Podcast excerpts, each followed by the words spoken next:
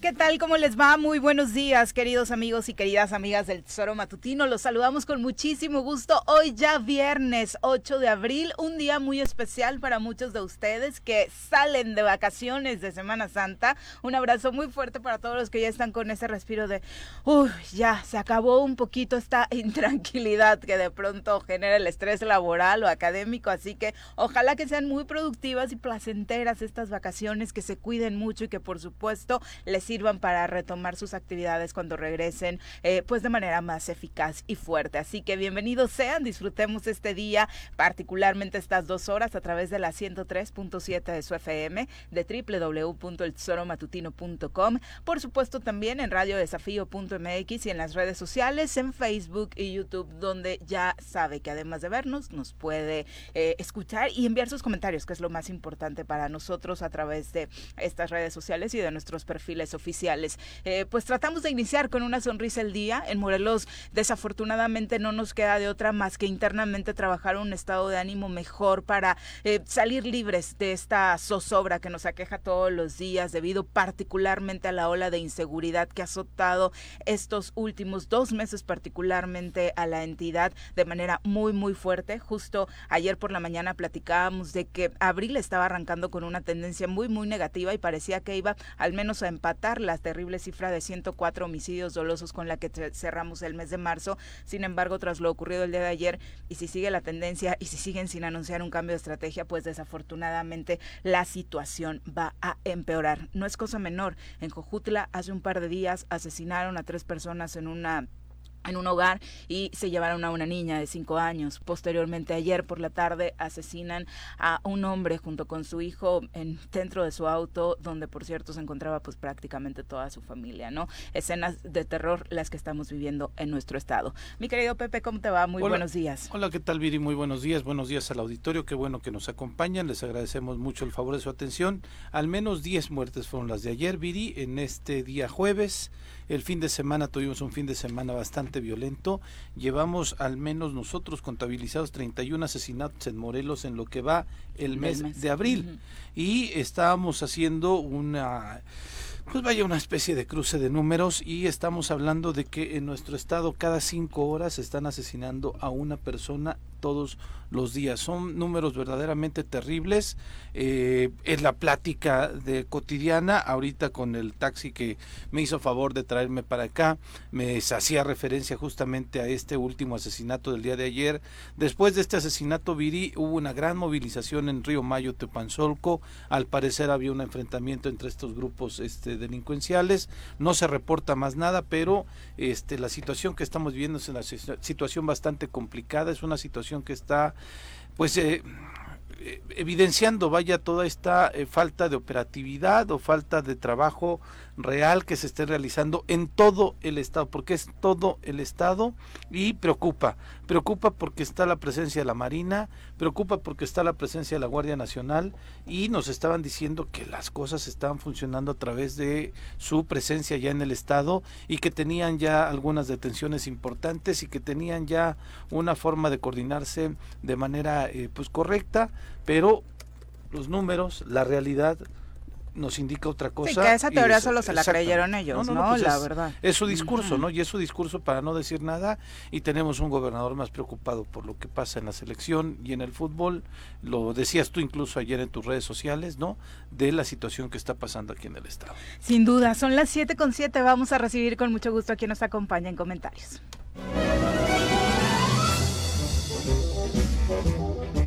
Doctor, ¿qué vamos a hacer hoy? Lo mismo que hacemos todos los días. Tratar de conquistar al mundo. ¿Desde el laboratorio? No, desde la cabina del choro matutino. Llega con nosotros el doctor Iván Dunker.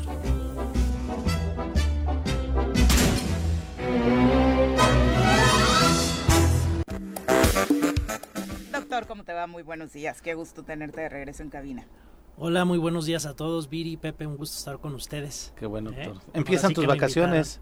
Ya, ya, bueno, a partir del lunes, del 11 al 25 de abril, tenemos periodo vacacional en la universidad, que bueno, creo que es un este pequeño respiro, sobre todo bueno para reajustes, este, tanto para los docentes como los estudiantes, los trabajadores administrativos universitarios que pues arrancaron este semestre con un periodo digamos híbrido, ¿no? Sí. Este, pero pues ya también preparándose un poco para que el próximo semestre ya sea presencial. Sí, es lo que decía la secretaria general de la universidad, que ya la están esperando que el próximo, digo, en este regreso a clases, después del 25, como dices, ya puedan tener eh, el 100% de las clases de, de manera presencial. Sí, pues yo creo que ese siempre ha sido el deseo tanto de la administración como de los docentes y bueno, los estudiantes. Esperemos que existen las condiciones sanitarias, ¿no? Sabemos que pues ya estamos en esta en esta pandemia que tiene sus sorpresas y que pues también esto se ve acompañado de un proceso pues de vacunación, ¿no? También Sí. que sabemos eh, por las características de este virus que tenemos que tener Una actualización constante, ¿no? actualización, ¿no? Entonces esperemos que de pronto no bajemos la guardia y que todo se dé para ello. Que los chavos ayer se dieron su despedida, ¿eh? Allá en la,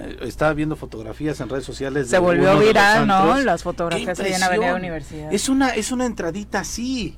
Está más chiquita que la de mi casa y ahí entran cantidad de chavos a pasarla a todo dar. Pues- se estaban despidiendo de sus este de este sí, ciclo pues escolar. yo creo que yo creo que para la, la juventud y bueno es la ese periodo de la vida universitaria, ¿no? Que también es una transformación. Mm. Donde te valen es- muchas cosas, ¿no? Yo, yo la verdad es que siempre a cualquier edad el tema de protección civil, si me hubiera hecho decir a este lugar no entro ni loca, ¿no? Sí, yo, yo creo que digo, punto y aparte, son circunstancias que no se dan en las mejores condiciones, Claro. Sí, claro. ¿no? Eh, por otra parte, creo que pues vamos a vivir, ¿no? Eh, finalmente esta, esta pandemia a- a- nos ha marcado, pero tal vez ya nosotros con, con nuestra vida hecha, bueno, ya estamos encarrerados en cierto estilo de vida, pero los jóvenes que están definiendo su Sí, vida, claro. pues ahorita y nuestros hijos y los Claro. menores pues van a tener estas estas salidas efusivas no y, y yo creo que habría que prepararnos ¿no? para que sean justamente pues en condiciones de seguridad hemos visto lamentablemente pues que no hay las condiciones de seguridad no este y creo que también asociado a esto aunque de pronto parezca un, parezca un poco lejano el caso no de Hugo este allá en la Ciudad de. México Sí, estas claro. fiestas clandestinas no que bueno son esta parte también de buscar estos espacios y yo creo que tenemos que acelerar para construir espacios seguros tanto para la juventud que sabemos que siempre pues, van Sí, a claro. ser muy particulares pero que se pueden qué- construir Qué, y terrible que hayan perdido eso, doctor, también. Sí. Es decir, están confinados porque tenemos una pandemia y perdieron el derecho a ejercer su libertad en, en materia A sanitaria, andar con cubrebocas todo el tiempo, terrible. Y en materia de seguridad es increíble que no puedas ir a una fiesta sin pensar o que te van a poner, en el caso de las chicas, algo en el vaso, que pueden abusar de ti, que te pueden matar si de pronto reclamas algo, ¿no? Que es eh, un poco lo que pasaba en el caso de, de Es- Hugo. Eso es lo lamentable, que no hemos construido esta acción preventiva, estos espacios seguros que de por sí ya no eran seguros, ¿no? Sí. Y ahora con, con esta vorágine de salida, ¿no? Y que pues se, se, se comprende, ¿no? Que, que quieren estos espacios, eh, pues lamentablemente muchos de estos espacios han sido entregados, ¿no? A- Ujú. a- al, al crimen y, y- y- y son espacios que están de pronto vacíos de las medidas incluso básicas de protección civil, ¿no? Y creo que eso no puede seguir porque pues, al final la vida de nuestro futuro, lo- nuestros jóvenes, está en peligro como, como lo hemos visto de lo que nos enteramos y, y- y, pues mucho también de lo que no nos enteramos, que es muy trágico. ¿no? Sí, claro. ¿no? Y ves esas escenas dantescas como el video que circula ayer sobre el, cómo se del cuerpo de Evelyn, la chica de Cuautla que salió a buscar trabajo, la sangre fría de este tipo que lleva su cuerpo en un carrito, en un diablito, perdón, y ves cómo pasan vehículos, pasa una moto, y este cuate va como si llevara este un cartón de cervezas o al cualquier carga en su en su diablito. Es verdaderamente terrorífica el nivel de la sangre fría con lo que estos tipos actúan desde luego ya habían hecho lo, lo- lo peor no este destazar eh, dañarla demás pero después cómo se deshacen del cuerpo es verdaderamente impresionante la narrativa incluso del tipo ayer que este se entrega ¿no? El que asesina a Hugo, este adolescente en el Estado de México, en donde dice, pide una disculpa, él mismo se entrega, pero no entiendes el contexto del por qué tomó una botella, se la rompió en la cabeza y después se fue a dañarlo en el cuello. O sea, estamos deschavetados, nuestra sociedad está Y- verdaderamente eh, este, Enferma. enferma, en- exactamente, pero además no tenemos la capacidad como sociedad, doctor, de poder prevenir para que no haya tipos de este nivel, ¿no? De enfermedad mental y después también autoridades que puedan prevenir este tipo de cosas cuando ya la gente está en una situación vulnerable.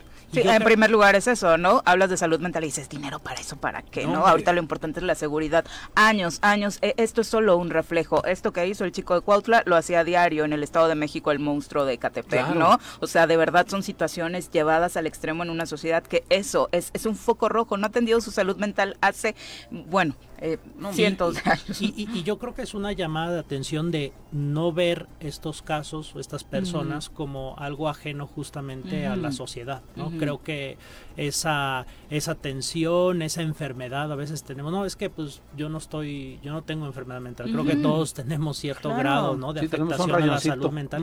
yo no sé si ustedes han notado, pero la gente en la calle, cómo maneja, este, hay, hay, agresividad, hay, o sea, hay, hay una tensión, aparte de, de pues muchos años donde este enfrentamiento contra la violencia, como desafortunadamente lo seguimos viendo, está basado en pues más policías, ¿no? Y más eh, marinos y más militares.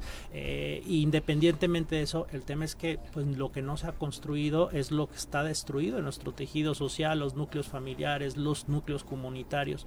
Entonces eso está destruido y lo que vemos pues es que de pronto brotan, ¿no? Estas personas que pues tienen esa frialdad, falta de empatía, esta sociopatía, pero es eso que les ocurre a ellos de forma aguda es algo que también está permeando en todos nosotros. Y mientras no se generen estas acciones preventivas que desafortunadamente las autoridades no se acercan de nuevo con la gente experta para construir esto pues siguen con estas estrategias pensando que metiendo a quienes vemos de pronto que brotan ahí con violencia los meten a la cárcel que ni eso ocurre no porque hay mucha impunidad.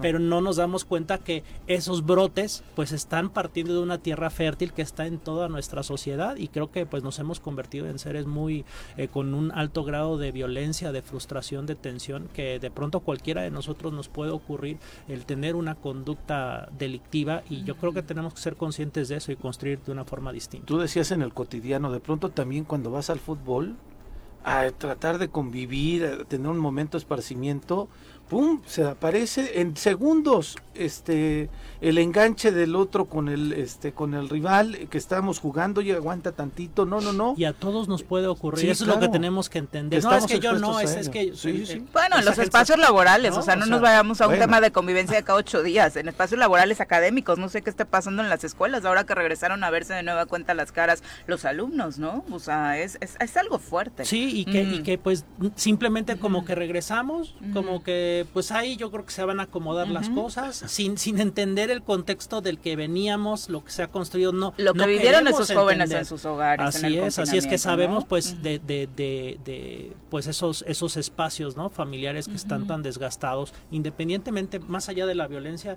de las propias muertes que han ocurrido, pero si me dices hoy, ¿se está atendiendo eso? No, no, se está atendiendo, simplemente regresamos, pero pues lo que está pasando es que hay muchísima gente y, y estamos incluidos nosotros que traemos esa carga y que de pronto con ciertos detonadores en cierto contexto puedes de pronto generar una conducta delictiva. Entonces creo que tenemos que atender y esto ninguna autoridad lo, lo, está haciendo y, es lamentable. Porque estamos hablando de una cuestión de fondo, de ir tratar de atacar el tema de fondo y es en donde de pronto también no se ve el dinero y no hay un lucimiento este, desde el político o la funcionaria para poder decir y salir a medio, estoy haciendo esto. No, no se ve de manera inmediata. En la que lo hace la crítica, ¿no? Digo, ah, no es eh, como algo personal, pero cuando Andy Gordillo dice que meterle más dinero a salud mental, todo el mundo es así de, ¿cómo se le ocurre tanto presupuesto para eso, no? o sea, todos los comentarios fueron en ese sentido y es de, de verdad, esas son las respuestas, reflejan que necesitamos, ¿no? Sí, pero además lo complementas con una inacción, con una inoperancia, con una irresponsabilidad, con una ausencia completa de la cabeza del gobierno en todos los temas, evidentemente en el tema de seguridad, pues no pasa absolutamente nada. Y entonces evidentemente eh, los tipos estos que andan delinquiendo en, las motocicletas es tan fácil acercarte a un vehículo, tras, tras, tras, y vámonos, porque no hay detenidos. Ayer también se hizo viral en Morelos un, un video donde en dos minutos, bueno, yo creo que es minuto y medio, dura más el video entre que se aleja la camioneta, pero en un minuto y medio se roban una camioneta aquí en Cuernavaca, ¿no? Es, es impresionante, ¿no? O sea- porque eh, hablamos, por supuesto, de los muertos, que es lo más doloroso que le puede pasar a una sociedad, pero sin lugar a dudas, el robo de autos está increíble, imparable y con ninguna contención, ¿no? Y yo, y yo creo que la única, bueno, no quisiera decir la única, pero me parece que la respuesta que está a la mano, que es difícil porque también ha sido desgastada, pues es la respuesta ciudadana, ¿no? Así- Así como hemos visto comunidades, ¿no? De pronto que pues hacen estos círculos de seguridad que de pronto asumen, ¿no? Funciones que este normalmente las autoridades hacer, ¿no? Pero yo creo que eso se tiene que construir, ¿no? Lamentablemente en las ciudades pues se ha perdido mucho incluso pues esta parte de barrio, esta parte de, ¿no? De, de- de comunidades es difícil, pero yo creo que tenemos que empezar a, a reconstruir, ¿no? Digo, a veces como vecinos ni conocemos los vecinos, ni platicamos, ¿no? Este, salvo que sea a veces departamentos, ¿no? Y bueno, Ujú. con toda una serie de problemáticas y, y luego falta de capacidad de diálogo, pero creo que tenemos que empezar a compensar a falta de estrategias de este tipo que sean alimentadas desde el gobierno, tenemos que empezar a construir en círculos cerrados con gente, ahora sí que nuestros pares ciudadanos, tenemos que construir una forma de círculos de seguridad, incluso los empresarios tendrían que tener también otro tipo ya de conducta para, para recuperar la, la seguridad, ¿no? También de pronto hay manifestaciones por parte de los sectores empresariales, pero tampoco veo a los empresarios haciendo las acciones, simplemente están pues tratando de sobrevivir, pero lo que vemos es que pues simplemente el colapso y cada vez hay menos empresarios y menos actividad económica. Y por un lado tienes sosteniendo a tu empresa a con el 90% trabajadores y de las- tu ocupación y el 10% que te sobra es para hacer estos posicionamientos Sí. y se entiende claramente, ¿no? Porque obviamente la otra gran crisis, la económica, pues también es muy muy fuerte y no ha recibido la ciudadanía ningún apoyo en este sentido. El sector empresarial, por supuesto, mucho menos. Y sí, la unión en nuestros barrios, en nuestra en nuestro propio hogar, ¿no? Pero pero llevado por un buen camino, porque ante, ante la inoperancia y la soledad en lo que nos han dejado las autoridades, pues también hemos visto episodios eh, muy violentos en esa unión social, ¿no? Lo que hemos visto con el tema de los linchamientos hace un par de días aquí abajo en la colonia Gualupita también, eh, pues amarraron a un poste, ¿no? Los vecinos a una eh, mujer que estaba robando, eh, eh, pretendía robar un auto y la verdad es que tampoco es la vía, ¿no? Sí, y- es que el tema, el tema es que tú lo planteas perfectamente, doctor. O sea, volver a construir comunidad desde lo inmediato, la calle, el barrio, la colonia, este, nuestros vecinos. eh, pero el problema es que construimos comunidad y tenemos la certeza que la autoridad nos va a responder. Es donde de pronto no hay este ese ese encaje. Yo digo, a pesar de que la autoridad no nos responda, me parece que lo básico es volver a generar estos círculos de seguridad, como bien los, los mencionas tú, a poder otra vez tener la empatía con el vecino y la vecina, a que si alguien grita, pues este sepas que está ocurriendo algo y al menos tengas estos chats este de tu barrio, de tu colonia para poderte comunicar, "Ay, oiga, está pasando algo y demás. En algunos lugares sí lo hacen, algunos vecinos sí están organizados así, pero lo tendríamos que hacer de manera más cotidiana, pero sí, desafortunadamente sale solamente el comisionado el día lunes a, re- a reconocer que sí hay un alto índice en violencia contra las mujeres y la propuesta que hace es hay que aumentar las penas y vamos otra vez a un, a un sistema de eh, este, perseguir el delito solamente y no prevenir el delito, que es lo que tiene que hacer él. La Comisión Estatal de Seguridad Pública es la que tiene que prevenir todas estas cosas, pero está más preocupado en el tema de, no, pues hay que aumentar las penas para que ya le piensen, ¿no? Sí, le- trabajar en un sistema punitivo, pues la verdad es que no ha dado resultados. El violador, por supuesto, no va a estar pensando, ay, en lugar de 70 me van a dar 70 ahora porque Cuarneros lo propuso, me voy a limitar, ¿no? No, para Pero esa- es ahí justamente, ¿no? En donde las respuestas a lo, a lo que vivimos son respuestas que no están construidas, este, ni siquiera en, en- en algo nuevo, o sea, no hay que inventar el hilo negro, Claro. ya, ya se sabe que eso no es algo que va a funcionar, que se necesitan otras cosas y no estamos viendo eso. Entonces yo, yo sí considero que, que, que si hay alguna esperanza para Morelos es pues reconstruir, ¿no? Desde, desde la ciudadanía, pero mientras no tengamos nosotros capacidad de diálogo y comentabas, ¿no? Eh, o sea, hay, hay, hay, que generar esta, este, estos encuentros eh, ciudadanos y yo creo que también generando esa actividad política desde la ciudadanía, pues esperemos también que surjan, que no, pues desafortunadamente hay muy pocos en Morelos o, ninguno de pronto que salta a la vista, pues líderes ciudadanos, ¿no? O sea, finalmente de esa actividad se empiezan a nacer liderazgos, algo que requiere también Morelos y que no sea pues al finalmente pues lo que vemos un negocio de los mismos que se van reciclando con los mismos intereses, los mismos vicios y que pocas veces o casi ninguna, pues parte de trabajar en el legislativo, en algún cargo de la administración, eh, desde ese interés ciudadano, ¿no? Pero yo creo que mucho parte de que desde la ciudadanía generemos esa actividad política, eh, incluso apartidista, realmente generando ese bien común. Y yo creo que esa será la presión también para que las autoridades ejerzan, porque pues también mientras la ciudadanía no alce la voz, pues, pues las ocurrencias estarán ahí. es que una cosa te va a llevar a la otra, ¿no? Haciendo comunidad, sin duda, vamos a ser muchísimo más visible para quienes están atareados con otras crisis personales, empresariales y demás, de lo que está ocurriendo. O sea, porque si bien es cierto que ah, como familias, como individuos nos toca promover la paz y pugnar por lazos muchísimo más llenos de valores, pues también es cierto que hay gente que está cobrando por una responsabilidad como el señor Guarneros para prevenir estos temas,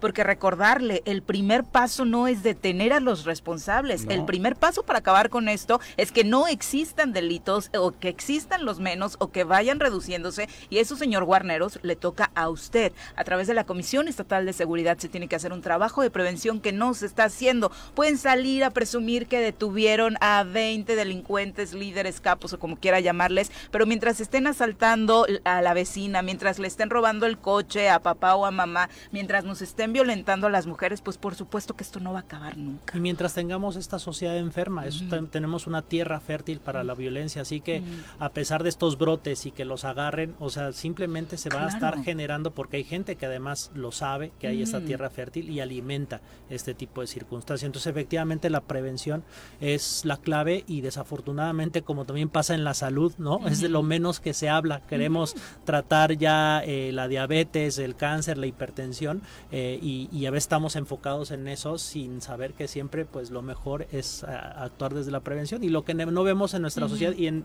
generalmente en todos los sectores es que no vemos prevención, no, tenemos gobiernos que previenen, ¿no? Sino que están preparados y trabajan para gestionar el caos, pero no para resolverlo. Y ni siquiera lo cuestionan pues vamos a estar perdidos ante los, el grado de, afectación que tenemos. No, pero mira, lo que dice Viri es que evidencia también que creo que no sabe qué es, cuál es su labor.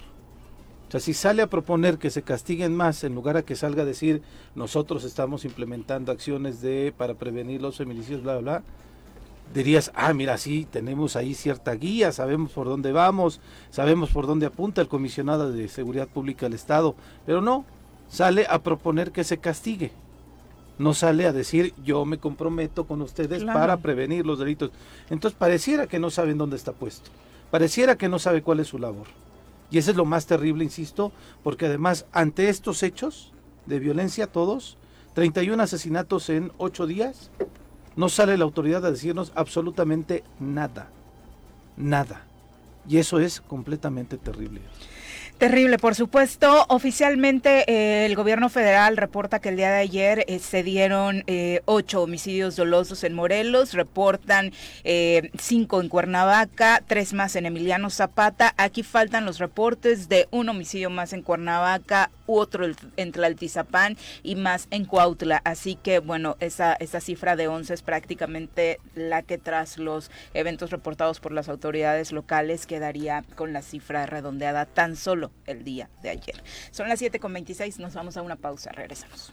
Gracias por continuar con nosotros. Un abrazo para el profesor Arnaldo Pozas. Muchas gracias por acompañarnos. También para Miguel Ángel Rodríguez que nos escribe desde Xochitepec. Shorugi también dice, qué tristeza lo que estamos viviendo en el estado. Ahora con qué van a salir las autoridades, con que el niño de ayer también estaba inmiscuido en la delincuencia o qué pretextos se inventarán. Terrible, por supuesto. Chino Tafoya también dice, pero el Mesías de Palacio Nacional le vino a palmear la joroba, ¿no? Diciendo que está haciendo un gran trabajo.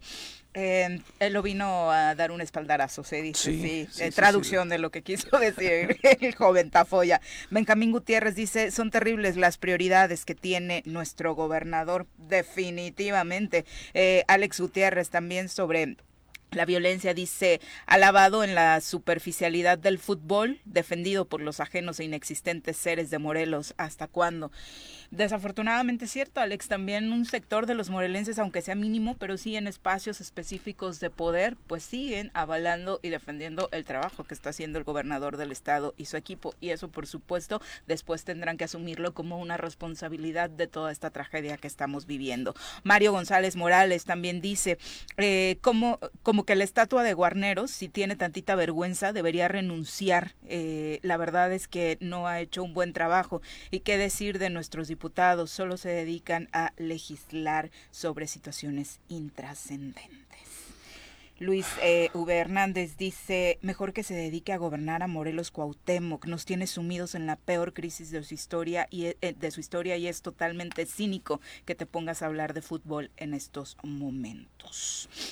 Sí, es que la, la realidad que tenemos. De verdad, si tuviera un poco de dignidad, creo que ni siquiera aceptaría en estos momentos ese tipo de enlaces, no como los que veíamos la semana pasada. ¿no? Sí, o sea, yo entiendo que le gana, yo entiendo que hay medios de comunicación que lo buscan justamente por la figura que es, pero en algunos momentos no es tan adecuado que declare eso cuando tiene una ausencia completa en el Estado, cuando el Estado está verdaderamente en llamas y que de pronto sí voy a hablar sobre este la selección y Bielsa, sobre el Chicharito no ha dicho nada, pues no tarda seguramente. No, sí, dijo ¿Ah, que no lo iba a convocar. Ah, sí Tienen un problema por ahí. Mm, sí es cierto, tiene razón, que no que no estaba el Chicharito para allá.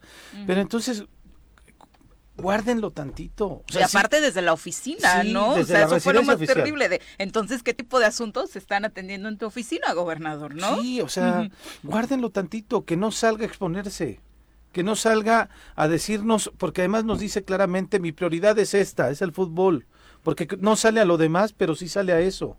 Y entonces es, es una, un golpe terrible en nuestra cara que molesta, con otras palabras, ¿no? Porque dices, verdaderamente para eso estás, no, no, maestro. Bueno, son las 7.34, vamos a saludar a nuestro compañero Omar Ocampo, que nos tiene información acerca de otro tema relacionado con la educación. Ya Gabriela Bañón entregó el pliego seccional de demandas 2022 por parte del CENTE. Eh, Omar, muy buenos días. Hola Viri Pepe, doctor Dunker, muy buenos días. Aquí es en un evento inédito, la sección 19 del CENTE, el Sindicato Nacional de profesores ha entregado el pliego petitorio de demandas de este año.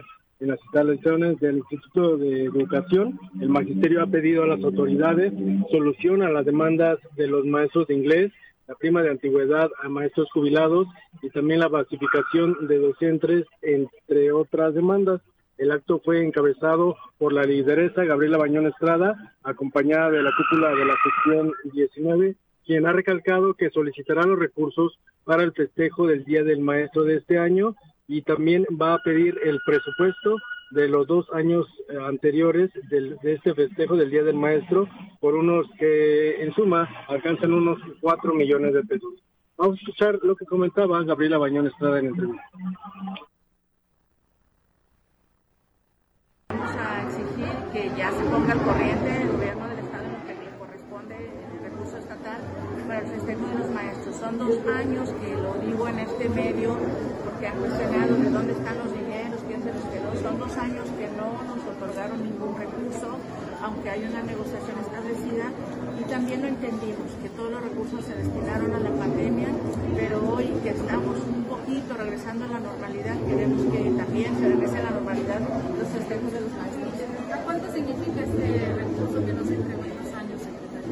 Eh, deberían de estar entregando 4 millones para los festejos de los maestros, de las delegaciones, de los eventos, de la venta de autos, para todo ello. Bueno, no se ha Omar. Diría a la par de esta negociación local, a nivel nacional también continúan las negociaciones entre el CENTE y el gobierno federal, esto sobre el aumento directo al salario a profesores Está programado que se dé a conocer este aumento antes del 15 de mayo, cuando se festeja el Día del Maestro.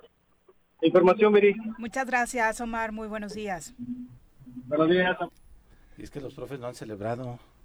No, no, no, no han tenido, ¿verdad? No, pues es que por, la pandemia y me parece que un año antes hubo una bronquita por ahí también. Yo me acuerdo que los tuvimos allá en Coruco alguna vez con Intocable. Fiestones, ¿eh? Pachangones. ahí Sí, sí, sí, pachangones de los profes. Pero en fin, sabes que el, el contraste Viri de lo que pues está pasando en el estado de quien no asume su responsabilidad, este, de estas críticas que estamos realizando, pues desde luego el poder ejecutivo específicamente hoy, hoy porque cada día es un tema distinto, de físicamente hoy en materia de seguridad, pues el contraste es que dentro del caos que vivimos en el estado de Morelos hay un alcalde que de nueva cuenta aparece con buenos números calificado eh, como uno de los de- el mejor alcalde calificado a nivel eh, nacional. Eh, la consulta Mitowski ayer sacó eh, bueno en estos días sacó la nueva encuesta en donde posiciona a Juan Ángel Flores alcalde de Jojutla como el alcalde mejor calificado en el país con 6.5 o 66.5 de la aprobación. Pero en estos eh, comparativos con los demás alcaldes están alcaldes de ciudades verdaderamente este pues significativas. Está el de Guadalajara, está incluso hasta Luis Donaldo Colosio en la posición número 5, si no recuerdo, está de la de, normalmente son alcaldes de capitales, el de Saltillo, el eh, de- el único alcalde de la Ciudad de México es el de la Benito Juárez, pero este digo es es notable qué bueno y yo por eso ayer también mencionaba valdría la pena que algunos otros alcaldes de nuestra misma estado de. Morelos se sentaran con Juan Ángel tantito, incluso el gobernador, yo decía, o algunos de sus funcionarios, para ver algo se está haciendo bien ahí, vayamos a rescatar esas experiencias exitosas que van a ser de en beneficio para todos para todo el Estado, para los mismos funcionarios públicos, si se quieren reelegir, si quieren estar otra vez en las urnas, si hacen un buen trabajo, la gente se los va a reconocer como se lo está reconociendo a Juan Ángel Flores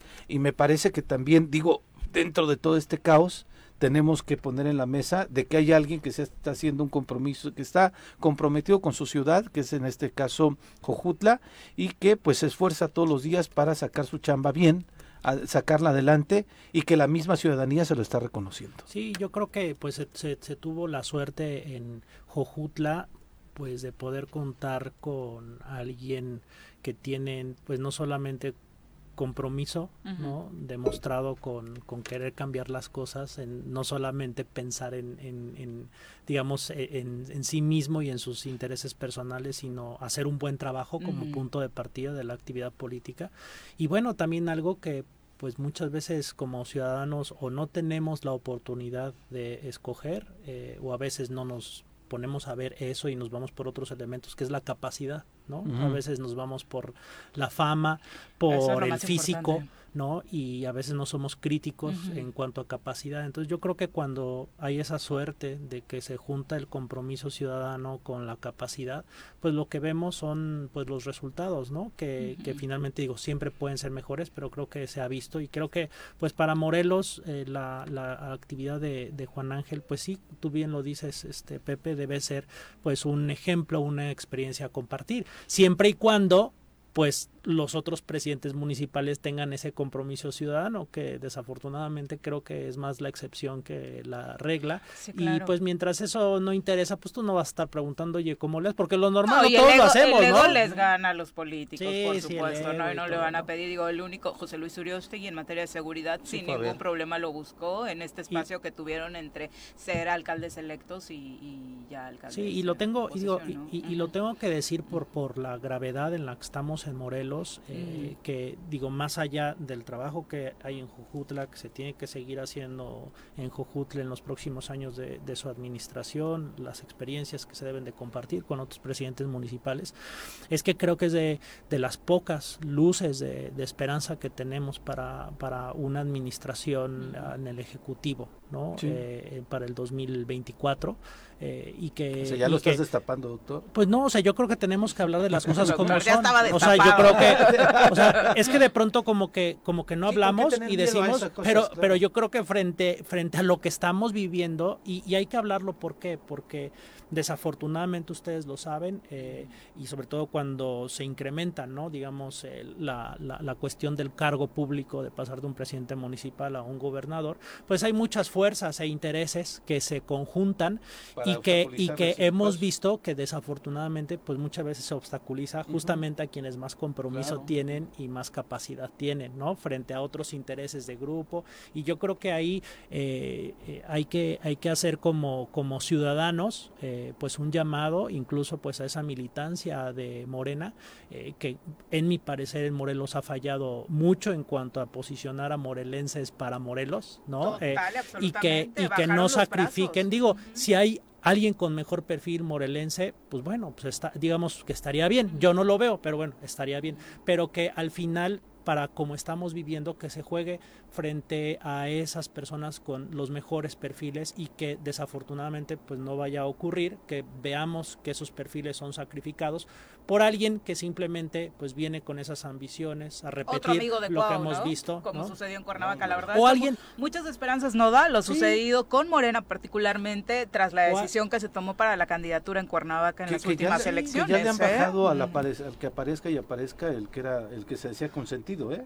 ¿Quién? Ya Víctor Mercado Ah, no está ya, ya, ya. apareciendo Sí. tanto como los tenían apareciendo desde que empezó el año. Sí, todos tenemos que empezar a hablar ya de buscar gente con capacidad, pero no capacidad para robar, porque también hay gente muy No, no, capaz y muy preparada Pero para sí, robar. la- O sea, creo que tenemos gente capacidad para trabajar para los morelenses, ¿no? Entonces yo creo que tenemos que ir viendo ya desde ahorita los perfiles y también empezar a alzar la voz para que pues de pronto esas desafortunadas acciones que luego vemos en la política en donde perdemos estos perfiles no ocurran. Entonces yo no tengo miedo de, de hablar de eso y creo que a veces en esta espera de los tiempos políticos, este, pues ya, ya cuando eso ocurre, ya, ya están tiradas las piezas y yo creo que tenemos que empezar a pensar en eso. Lo hacen muy a propósito, porque es increíble que pensemos que va a aparecer en los últimos dos meses de un proceso electoral una figura que llega a gobernarte. Esos perfiles deberían estar definidos hoy, tres muy claros. hay. ¿Quién se quedará? Pues no, Es y eso es lo más hay. O sea, triste para Morelos, ¿no? Y Moreno y. Morena debe, debe estar trabajando ya, sí, o sea, lo normal desde ahorita para eso y yo creo que independientemente de que no sea uno este militante, ¿no? de, de ese partido,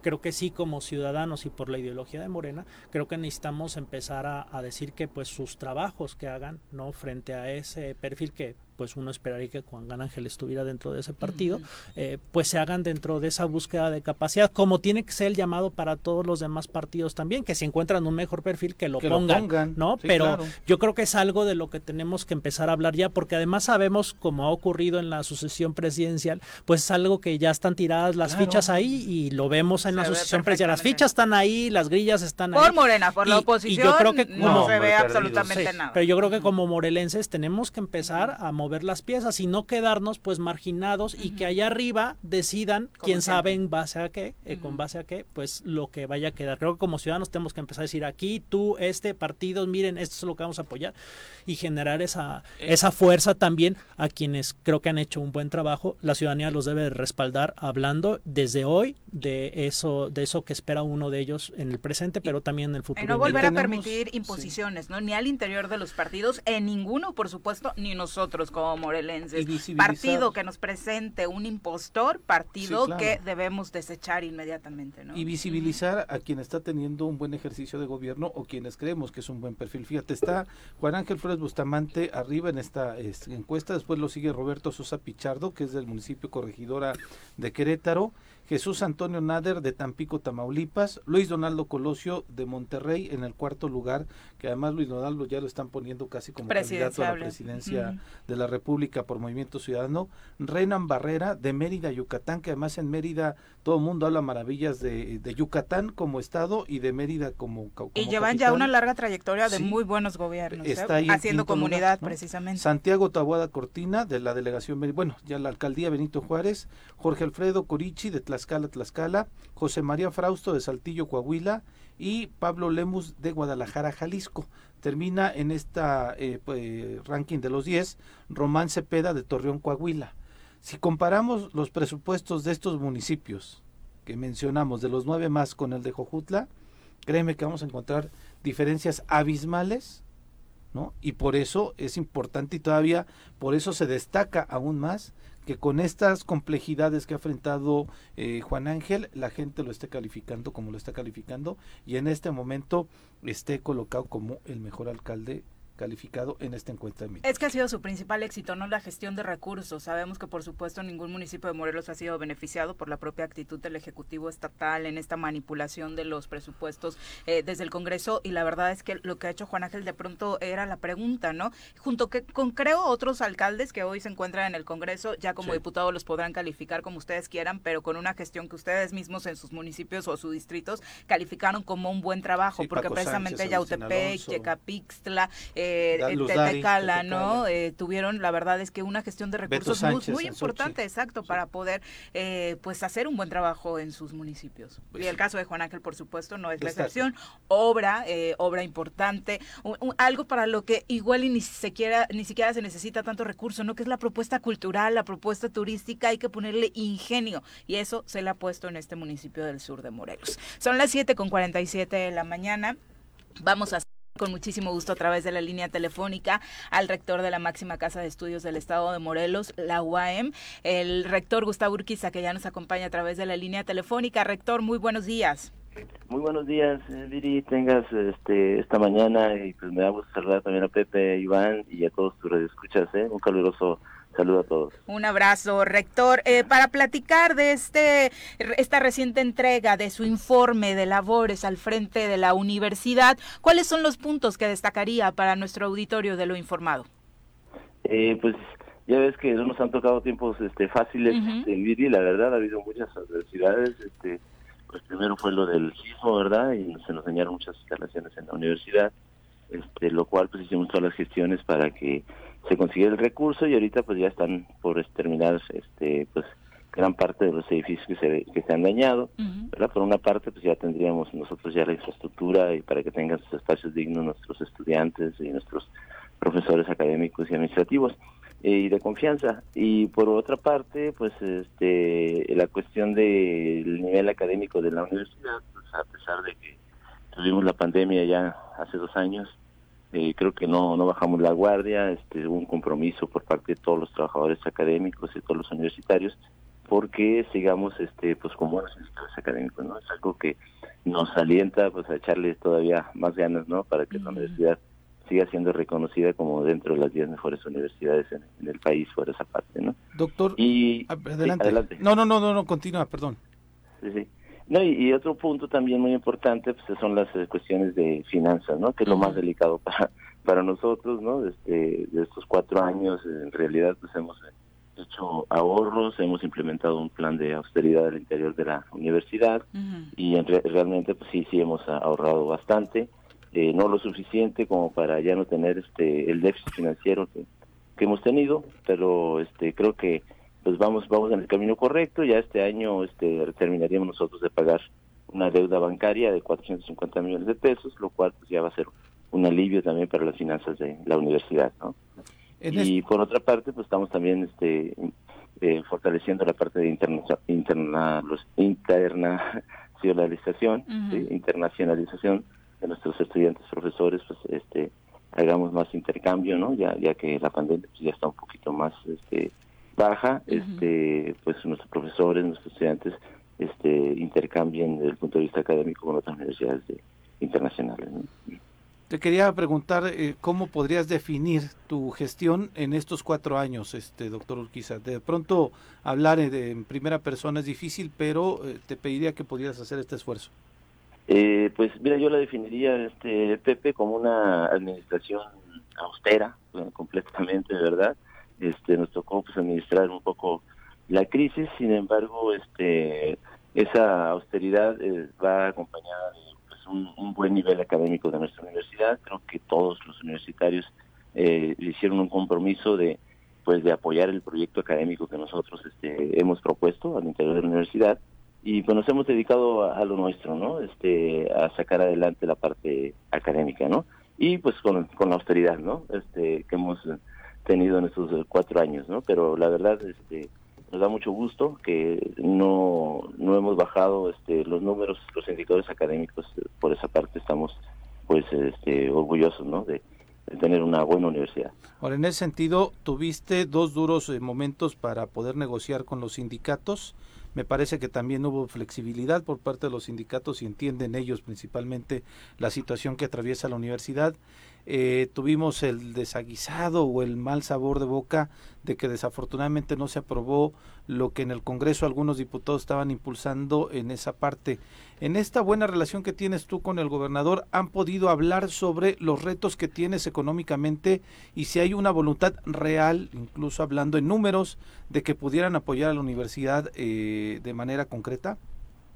Eh, sí, efectivamente, bien lo mencionas, ¿no? Este, la cuestión de de las revisiones salariales con los sindicatos, creo que fueron muy conscientes nuestros compañeros, este, el sindicato académico, el sindicato administrativo, creo que pensaron pues mucho en nuestra institución, digo, a pesar de, todos los problemas este, de presupuestos, eh, bien lo mencionas, este año en realidad era una buena oportunidad para la universidad, ya que nosotros dependemos eh, del 2 del 2.5 del presupuesto total de egresos del gobierno estatal y pues este año tuvieron un incremento por la federación este, el presupuesto estatal, entonces nosotros íbamos a tener un buen incremento.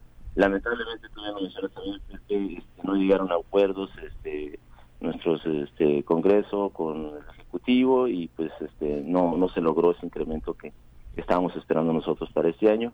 Sin embargo, este, he estado con, el gobernador, la verdad yo este, he visto buena voluntad de parte de él de apoyar a, nuestra universidad y la idea este, este año pues, es consolidar también precisamente la parte financiera, ¿no? Este, los adeudos que traemos nosotros, pues este, lo queremos este año, por ejemplo, lo más posible, salir adelante y ya no tener esos adeudos que hemos tenido en los últimos años, para que la universidad pues tenga finanzas sanas, que es la meta que nosotros este, perseguimos, pero este, sí hemos tenido muy buen apoyo del, gobernador, ahí nos está apoyando ahorita con la deuda del Seguro Social, que es la deuda más, más fuerte que tenemos, ¿no? Hay una propuesta y esperemos que esa propuesta pues salga adelante, ¿no? Para que ya sin la deuda esa del Seguro Social, pues ya las demás deudas ya, ya son, son pequeñas. Que de pronto se especifica poco sobre esta rector, hablamos mucho de la crisis en general de la universidad, pero ¿cuál es el estatus que tiene esta deuda con el Instituto Mexicano del Seguro Social? Porque de hecho hablabas de por ahí intercambiar por un predio.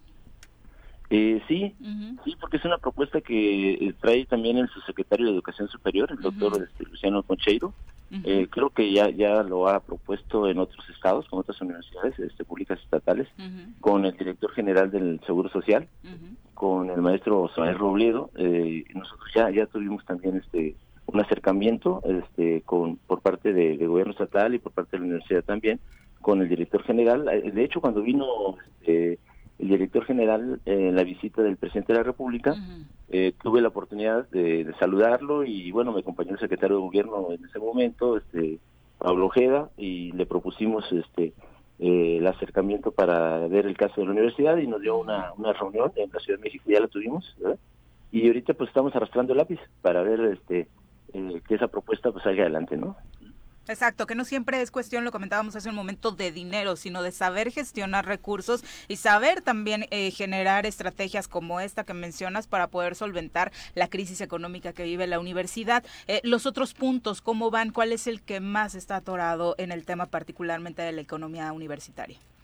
Eh, bueno, aparte, ¿cómo se llama? Del, la deuda del Seguro Social, tenemos un adeudo con, con el SAT, pero ya, ya es menor, creo que, que este con unos eh, recursos pendientes que quedaron de fin de año este, para, de parte del gobierno estatal para el pago a la universidad, con eso nosotros saldríamos adelante eh, con la deuda del SAT, ¿no? Este, creo que vamos bien, Fonaví también, este, acabamos de firmar un, convenio y no, no tenemos este gran deuda con, con Infonavit, ¿no? Que es lo más fuerte de esos tres rubros. Y lo demás, pues es el lo importante, ¿no? De terminar el año con el con el presupuesto que, que tenemos actualmente, tanto federal como estatal. Eh, y ahí pues este va, va a influir mucho el, plan de austeridad que hemos implementado. Vamos a hacerlo rendir al máximo este este año y esperemos pues que este, sean menos los recursos que se requieran para, para cerrar el año. Eh, ya terminado este primer semestre de 2022, ¿te atreves a hacer un pronóstico de que pudiera ser positivo el cierre de año para la universidad? Eh, sí, la verdad este, este año lo he visto más más positivo que los demás años, este, diría, a lo mejor soy un poco optimista, ¿verdad? Pero este, echando número, pues igual igual logramos salir o sería mínimo el recurso que se requeriría para cerrar el año, ¿no? Que es lo más difícil por la cuestión de el aguinaldo, que es cuando se requieren más recursos. ¿no? Rector, el tan llevado y traído edificio principal, ¿decías que viene el, el presidente de la República a inaugurarlo? Sí, sí, lo invité este, en esta ocasión, la última ocasión que estuvo acá en, Morelos, eh, pues le agradecí en primer lugar porque la verdad fue el que autorizó este el recurso con la asociación desde luego del, gobernador también que nos este, estuvo ahí apoyando y, bueno, lo invité este, aprovechando que se nos podría este, inaugurar el edificio, ¿no? Que es una obra, la verdad, este, muy importante para nosotros. Y aparte, eh, la inversión, pues este, también es una inversión eh, pues muy muy alta, ¿no? Dentro de las obras educativas que se manejan a nivel nacional. Entonces me dijo que sí, que a finales de, de, mayo es probable que visiten Morelos y nos va, bueno, ya comentó que nos iba acompañar para la inauguración del edificio principal. Pero entonces ya soltaron la lana, este rector. Ya, ya, ya llegó el recurso, lo tiene este gobierno estatal, ¿sí? Y en estos momentos se está poniendo de acuerdo con, la empresa constructora, que pues ahí hay unos detalles ahí que, que le están solicitando a la empresa constructora. Y una vez que esta empresa constructora este, cumpla con esos eh, detalles que le están solicitando por parte del INEYEM, que es el que lleva la obra, por parte del gobierno del Estado, pues ya, ya se le pagaría a la empresa, ¿no? Pero el recurso ya está. Bien. En el ámbito académico, por supuesto, ya que lo mencionabas, eh, mucho se presume siempre de la calidad educativa de la UAM, pero en estos años de tu gestión, ¿cuáles han sido los principales avances en ese sentido, rector? Eh, pues que hemos conservado prácticamente todos los programas educativos, este, Viri, eso es algo que la verdad nos da mucho gusto a todos los universitarios.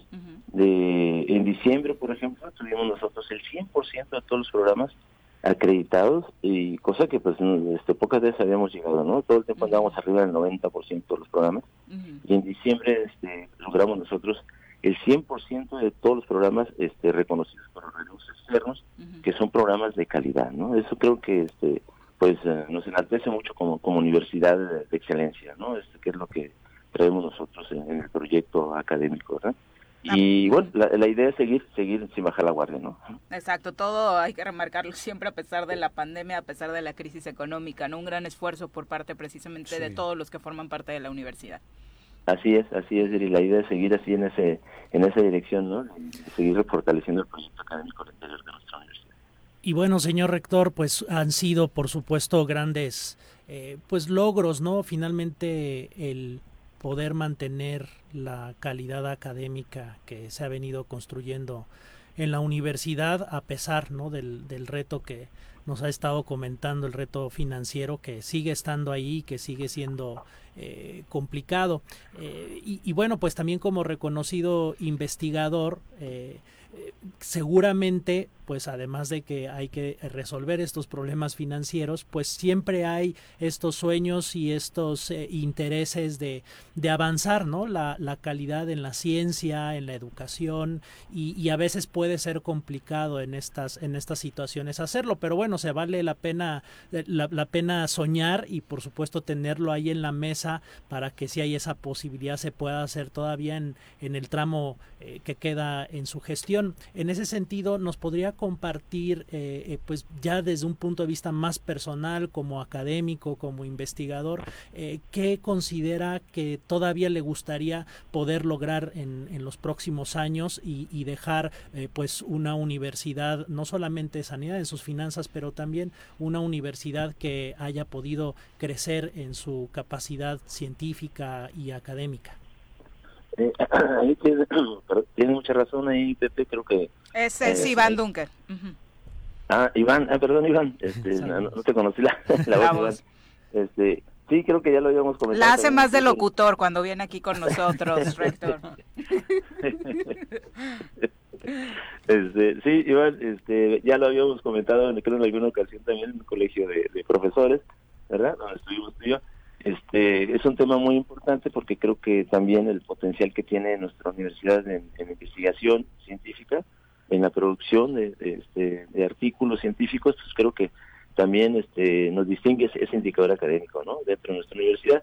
Y bueno, ahí sí sí me gustaría a mí también este, consolidar eh, por esa parte eh, la cuestión de la vinculación ¿no? con el sector este, productivo y, e impulsar este, las empresas universitarias ¿no? que creo que eso pues, también generaría un recurso eh, autogenerado para nuestra universidad, lo cual le debería, la verdad, eh, muchísimo para las finanzas que precisamente estamos mencionando en este momento, ¿no? Como un tema, este, pues la verdad, este primordial, ¿no? Eh, pero en la parte de, investigación creo que la universidad tiene mucho, mucho, mucho potencial. Eh, la idea es este, impulsar también lo de las patentes. Creo que estamos dentro de las universidades de las universidades a nivel nacional con mayor número de patentes registradas, pero pues ahí lo, lo complejo es comercializar la patente, ¿no? Entonces la idea es eh, impulsar, impulsar esa parte y creo que una vez que lleguemos, que logremos nosotros comercializar una de las patentes con que contamos, pues ya creo que la universidad también irá este, con finanzas mucho más este, sanas, ¿verdad?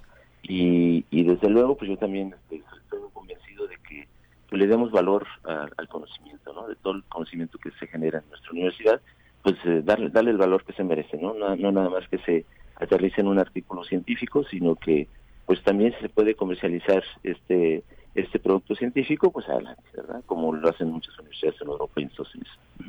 Sin duda. Eh, ¿Con qué mensaje envía de vacaciones a la comunidad universitaria, rector? bueno, pues este, que se cuiden mucho, ¿no? Que este, no bajemos la guardia, este, la pandemia sigue todavía, ¿verdad? Y, y pues bueno, creo que son merecidas vacaciones para todos nuestros trabajadores académicos, este, administrativos y de confianza, ¿verdad? Y nuestros estudiantes también, para que se tomen un, break, ¿no? Ya que también pasaron por una etapa nada fácil con esto de la pandemia y, bueno, pues que disfruten también sus vacaciones y pues que continuamos siempre unidos como universitarios. Mira, me gusta el lenguaje del rector, muy ad hoc, el break que se van a tomar ahora los estudiantes. Muy bien, rector, muchas Ayer gracias. Se un buen break por la comunicación, muy buenos días. Bien, rector. buenos días, un abrazo. Hasta luego. Son las 8 con 3, volvemos. 8 con 7 de la mañana, muchas gracias por continuar con nosotros. Silvia Aguilar, un abrazo, muchas gracias por acompañarnos. Andrea Gutiérrez también nos dice, bueno, parte de la criminalización a parte de quienes perdieron la vida el día de ayer eh, ya ha iniciado y en efecto se dio a conocer, ya anda circulando por ahí en redes sociales una supuesta ficha que relaciona a este hombre que perdió la vida, que fue asesinado al lado de su hijo el día de ayer con algunos antecedentes delincuenciales, ¿no? Antes de detener a cualquier responsable, pues lo ya estamos acostumbrados en Morelos que lo primero que se hace es esto. Son las ocho con ocho, vamos a entrevista, ya nos acompaña a través de la línea telefónica la diputada federal Jessica Ortega de Movimiento Ciudadano de la bancada naranja para eh, compartirnos un poco esta eh, iniciativa, bueno, de esta postura que dio a conocer ayer solicitando una auditoría al gobierno del estado de Morelos, particularmente para hablar de los recursos destinados a seguridad. Ayer la diputada federal anunciaba a través de sus redes sociales que solicitaba esta auditoría para que se revise el gasto de los recursos económicos destinados a la seguridad en el estado de Morelos. Obviamente señala señalaba que los altos índices de violencia demuestran que se han ejercido inadecuadamente estos recursos, que no están yendo obviamente a parar donde más se necesitan. Y también señala la diputada que es momento de dejar la inacción y garantizar la paz para los morelenses. Compartía un video precisamente entregando esta auditoría. En un momento más eh, vamos con ella. Parece ser que tuvimos complicaciones en la comunicación. ¿no? Eh, mientras tanto, también eh, saludar a todos los que se encuentran conectados en esto que decíamos. Bueno, ya van varios que nos señalan esta parte.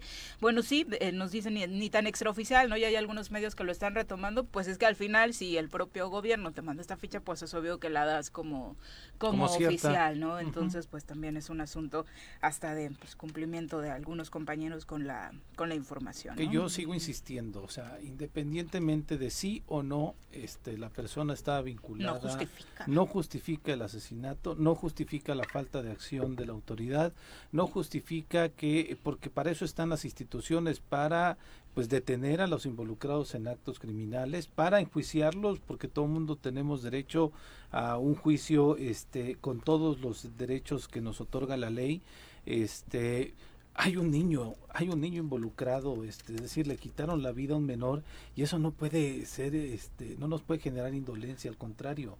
Y aparte es exhibir tu, propio trabajo, ¿no? Ok, me emites una ficha en la que dices que la persona que asesinaron ayer era un delincuente. ¿Por qué no estaba detenido ese delincuente? ¿Por qué estaba circulando como muchos otros? Porque prácticamente, pues a todos los que matan en Morelos estaban involucrados en algo porque hay tantos delincuentes en la calle, ¿no? Esa es la pregunta. ¿Dónde está tu trabajo de prevención? Pero bueno, vamos ahora sí con la diputada federal Jessica Ortega, que ya se encuentra en la línea telefónica. Diputada, buenos días.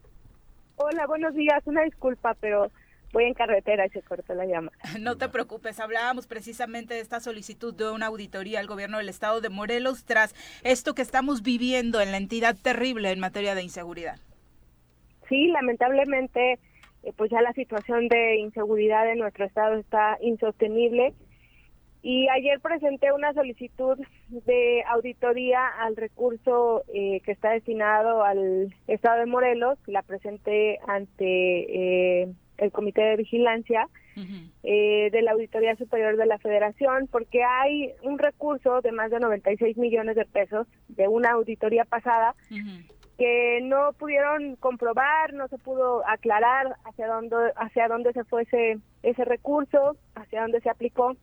Y bueno, lo que vemos es que pues los policías no tienen equipo, eh, que no hay patrullas, que no hay una estrategia, que las cámaras no sirven, que todos los días asesinan personas y que la gente delinque porque pues no hay una acción real, ¿no? En cuanto a lo que sucede en materia de seguridad. Este mismo año pues, se asignaron 211 millones al concepto de fondo de aportaciones para seguridad pública. Y creo que también es una responsabilidad del gobierno estatal pues transparentar los recursos. Eh, se molestan cuando los increpas o cuando les preguntas cuáles son sus acciones reales sobre la prevención, sobre la reacción inmediata en, en materia de, de seguridad pero la realidad es que los morelenses y las morelenses estamos viviendo pues este ambiente lamentable todos los días. Diputada, de, de esta auditoría que mencionas que no se supo nada, ¿en qué concluyó? ¿Fue de qué administración? Fue de la administración 2020. Ah, claro, o sea, y del todavía, año... Y todavía siguen en ese, en ese proceso eh, de eh, lograr pues la respuesta contundente hacia eh, por las observaciones que se hicieron. Y bueno, pues nosotras y nosotros debemos precisamente cuidar el recurso que se asigna al Estado, porque si de por sí dicen los gobiernos, eh, especialmente el gobierno del Estado, que es un recurso eh, pues muy muy menor para lo que se requiere al Estado y no lo cuidamos, pues peor, ¿no? Es una situación que nos tiene en la indefensión a la ciudadanía. ¿Esta solicitud de auditoría que presentas la presentas ante la Secretaría de la Función Pública o, a alguna instancia estatal? No, la presenté al Comité de Vigilancia de la Auditoría Superior de la Federación. Diputada, y obviamente todo esto cobra mayor relevancia con los antecedentes, ni tan viejos que tenemos de cómo se ha manejado el recurso en la entidad, donde hablamos de esto que ha sido exhibido como gastos superfluos del gobernador en carnita asada, jamones, charcutería en general, en lugar de invertirlo donde se debe. Pues sí, porque son 483 millones, Viri, de, en, de recursos de las y los morelenses que se han aplicado en temas o en, o en aspectos que en nada ayudan a la estabilidad eh, ni económica ni a la certeza de seguridad a los morelenses, ¿no? 483 millones en publicidad es muchísimo dinero, entonces solamente 15 millones en infraestructura de seguridad, pues creo que no hay una un equilibrio, ¿no? Para el gobierno estatal sus prioridades están muy alejadas de las prioridades de las morelenses y los morelenses. Ahora estamos acostumbrados a que cuando hablamos de auditorías, pues realmente no pasa nada o se tardan mil años en entregarnos resultados, ya prácticamente cuando se fueron. ¿Realmente esto va a abonar a que las cosas eh, cambien, a que realmente tengamos resultados de dónde se está yendo, a dónde se está yendo este dinero? Pues mira, yo haré mi parte, estaré atenta con los integrantes de la, del comité, estaré insistiendo en que se aclare este, esta... Eh, pues este recurso, ¿no? Que no sabemos hacia dónde se, se, se fue, por no decir hacia dónde se desvió. Pero, pero creo que también eh, todas y todos tenemos que exigir esa rendición de cuentas, esa transparencia, porque no podemos eh, dejar que se hable de que no, de que ya no hay corrupción, de que las cosas cambiaron, cuando en realidad hay una eh, un ambiente de opacidad.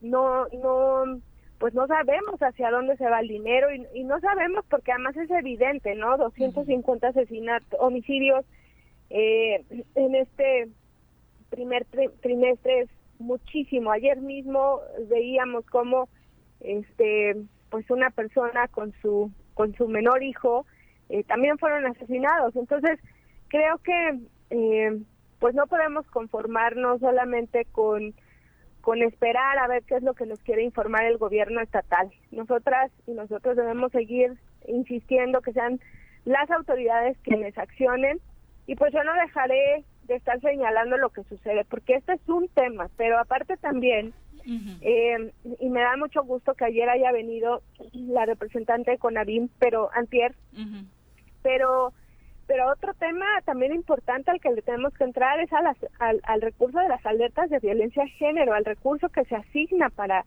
para todo eso, ¿no? Este, si realmente lo están eh, aplicando, este, porque porque en estos 250 eh, homicidios también hay feminicidios. Y creo que ya basta de estar eh, solamente aguantando que el gobierno en turno diga que no nos va a fallar, que no le va a fallar a los morelenses, cuando absolutamente es un gobierno fallido. Sin duda, y además esto que mencionas es importante porque dentro de la alerta de violencia de género regularmente creemos que solamente son buenas intenciones o trabajar con el presupuesto que ya se tiene, pero no, hay un presupuesto especial para este tema.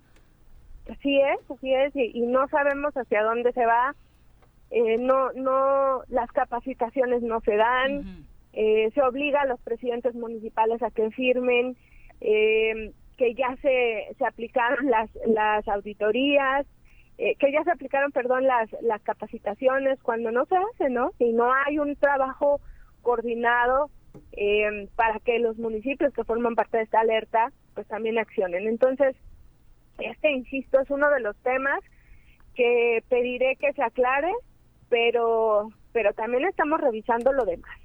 La, postura del gobierno estatal en algún momento a través del secretario de gobierno fue eh, que todo el estado de Morelos, todos sus municipios tuvieran la alerta de violencia de género. ¿Hacia allá es hacia donde debemos ir? No, eh, en realidad debemos ir hacia que se acabe la delincuencia, que se acaben las violencias hacia las mujeres, hacia allá es donde tenemos que, acudir, porque eh, las alertas de violencia son, son instrumentos importantes pero pero son también serían mucho más indispensables y mucho eh, y tendrían muy buenos resultados si todos accionaran, si todos realmente le dieran la importancia que se merece. Pero pero no podemos permitir que digan o que fijen esa postura cuando no se está haciendo nada para atender ocho municipios. Entonces creo que lo que le hace falta es sensibilidad, es eh, pensar con una perspectiva eh, diferente, tomar decisiones con desde otra perspectiva. Y bueno, pues ahorita lo que vemos es que no sabemos dónde está el gobernador, que por lo menos de la cara y que diga qué es lo que está sucediendo en materia de seguridad. Sí, ya estamos eh, pensando, imaginando escenarios de dónde pasará sus vacaciones de Semana Santa. ¿Será alguna ciudad estadounidense, Brasil, ¿no? Chicago, que le gusta? No sé. Eh, hay que ponernos creativos para pensar. Muchas gracias, diputada, por la comunicación. Al contrario, gracias a ustedes. Bueno, ahí está esta terrible situación y ojalá se aclaren pronto estos numeritos, ¿no? Que nunca terminan por cuadrarle en ninguno de los sectores al gobierno estatal. 2020, me imagino que las observaciones fueron en el 2021, vamos a, ya vamos en el 2022 y no han tenido la capacidad de aclarar en dónde se gastaron este dinero. Sí, yo creo que desafortunadamente digo hay que hay que estar haciendo este tipo de acciones, pero pues las instituciones que deberían pues rápidamente dar respuesta a esto, revisar, ¿no? Y que las atender las observaciones igual fuera de rápido y al final que se aclaren las cosas, pues tardan demasiado tiempo, ¿no? Y ya cuando de pronto sale algo, pues ya está otra administración, ¿no? Y se vuelve a repetir el, el escenario, ¿no? Y creo que desafortunadamente pues todavía hay mucha eh, influencia política, ¿no? En los desenlaces de pues este tipo de, de, las auditorías que deberían de ser pues muy muy rígidas muy sólidas en el, en el sentido de, de aclarar no ese dinero. Entonces creo que tenemos que seguir fortaleciendo nuestras instituciones por supuesto partiendo también pues de la propia auditoría de eh, estatal sí, claro. Eh, y, y, y creo que es ahí donde hace falta mucho trabajo y hace falta pues también legislar no al, al respecto. Pero bueno luego no se quieren poner la soga al cuello ello muchos y, y entonces no se hace lo que se tiene que hacer. No quieren escupir para arriba, ¿no? Exactamente. Que les vaya a caer de regreso, pero en fin. Hoy en el portal de noticias, sin embargo, el columnista Ricardo Ravelo retoma este tema ocurrido en el DIFO Morelos. Se titula su columna Morelos, ancianos mueren en albergue por negligencia médica. La falta de medicamentos, las deficientes atenciones médicas causaron que los padecimientos de los adultos mayores se agravaran. Habla de la recomendación que ya emitió la Comisión de Derechos Humanos el pasado 22 de marzo, en la que concluye que la muerte de los adultos mayores en esta instalación del DIF Morelos fue por omisión de cuidados pues a pesar del grave estado de salud, las autoridades y los médicos no actuaron ni trasladaron a los enfermos eh, a hospitales para ser atendidos, simplemente los dejaron morir, por lo que los finados fueron catalogados como víctimas.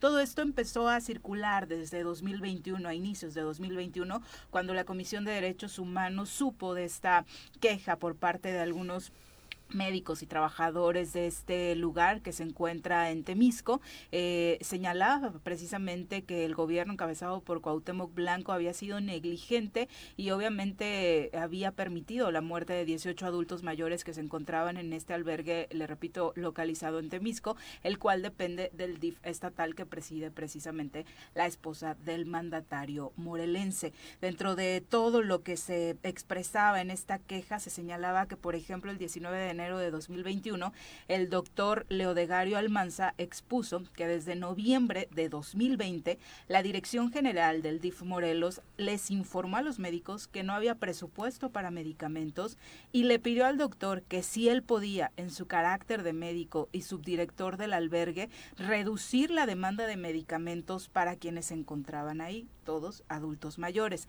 En el albergue en ese momento había una población de 25 adultos mayores en vulnerabilidad social con enfermedades crónicas degenerativas y con padecimientos psiquiátricos, por lo cual reducir la cantidad de medicamentos utilizados era totalmente inviable. La situación continuó, dejaron de llegar los medicamentos y a finales de noviembre el doctor fue obligado a renunciar, dado que no había conseguido estos medicamentos. El columnista señala que personal del albergue que sigue en contacto con él le siguen pidiendo que consiga donaciones que solía conseguir con otros representantes médicos y le informa que continúan todavía hoy sin medicamentos. Los usuarios están complicándose y los pacientes psiquiátricos se encuentran en un estado aún más vulnerable. Qué delicado, caramba, no puede ser.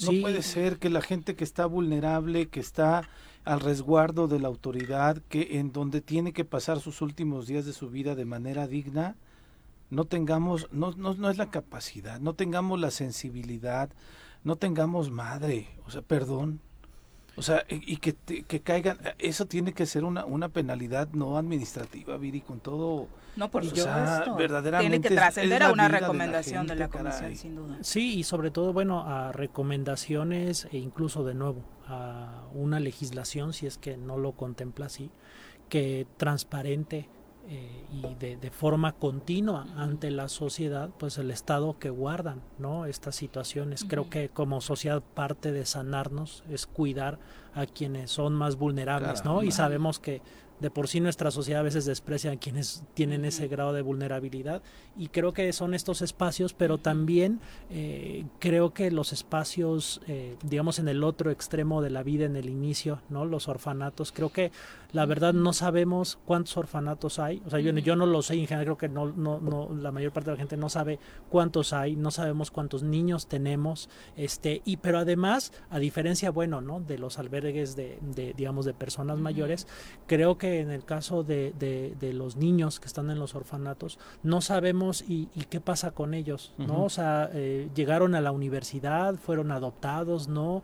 ¿Qué, ¿Qué, se está haciendo para que tengan una vida plena, ¿no? Y entonces sabemos que están ahí, que ya es algo importante, pero además, ¿qué se está haciendo para construir? Y de todos los niños que han pasado por los orfanatos de Morelos, ¿qué ha sido de ellos? ¿Dónde están? Yo creo que esa información de poblaciones tan vulnerables tendría que ser algo que, que fuera muy transparente, que pudieras entrar a una página y tenerlo muy claro, de forma casi alimentada en tiempo real y, y, y que se hicieran informes para justamente estar detectando esto, ¿no? Y no ser hipócritas como sociedad, porque obviamente todos nos interesamos en los niños del DIF a partir de que Mariana Rodríguez Cantú, una influencer esposa del gobernador de Nuevo León, se llevó a un niño del DIF de Nuevo León a su casa. Y ahí nos preocuparon todos los niños del DIF cuando nunca en la vida habíamos pensado en ellos, ni siquiera en los de nuestro estado, ¿no? Como bien lo acabas de mencionar, ¿quién se pregunta por ellos? Hay casos de verdad y de pronto podría parecer que en esta recomendación solo es un médico, de pronto por ahí sacaron el chismecito de que es que lo corrieron y por ardor empezó a filtrar esta información. Hay más trabajadores involucrados en estas denuncias, hay enfermeras, por ejemplo, una de ellas relata en este eh, información que dio la Comisión de Derechos Humanos, relata que en pleno contagio de las pandemias hubo de la pandemia hubo carencia de medicamentos, por lo que se tuvieron que suspender muchos tratamientos. señala el caso de la señora Victoria N. Ella era diabética y derivado de que le dio COVID-19, obvio tuvo un deterioro en su salud, presentando escaras, las cuales eran reportadas a los médicos, siendo este omiso porque no había medicamentos, por lo que la señora Victoria N no tuvo los cuidados necesarios en su tratamiento y falleció. Solo uno de los casos de estos eh, adultos mayores que perdieron la vida en este asilo. Sí, y entender que una situación de estas poblaciones de vulnerabilidad es que pues están atrapados, ¿no? En ese sistema que si de por sí sabemos que el sistema de salud pública no funciona, digamos, para la población este que no está en, condiciones particularmente de vulnerabilidad, eh, pues imagínate, ¿no? Para, para estos grupos. Y bueno, uno y bueno, mucha gente desafortunadamente, bueno, cuando no funcionan las cosas, pues puedes pararte, puedes irte, puedes ir a una cuestión privada, ¿no? etcétera, pero aquí el problema es que estás atrapado en una cama muchas veces, ¿no? Y atrapado por por por ese sistema que aunque quieras no puedes irte, ¿no? ¿no? Y, y, entonces empieza a generar esta situación y no tienes la fuerza también para levantar la voz. Pero ella es doble responsabilidad, están a cargo del Estado.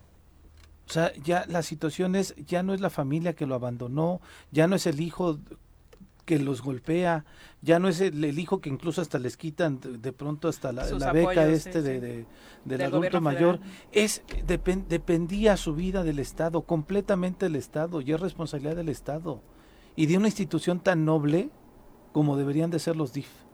O sea, es terrible, es o sea, de estos casos que sí, no, la no tienes palabras. Sí, aquí habría que ver la autoridad que tan sensible y responsable está haciendo, porque particularmente esta administración, el DIF ha sido todo menos transparente, ¿no?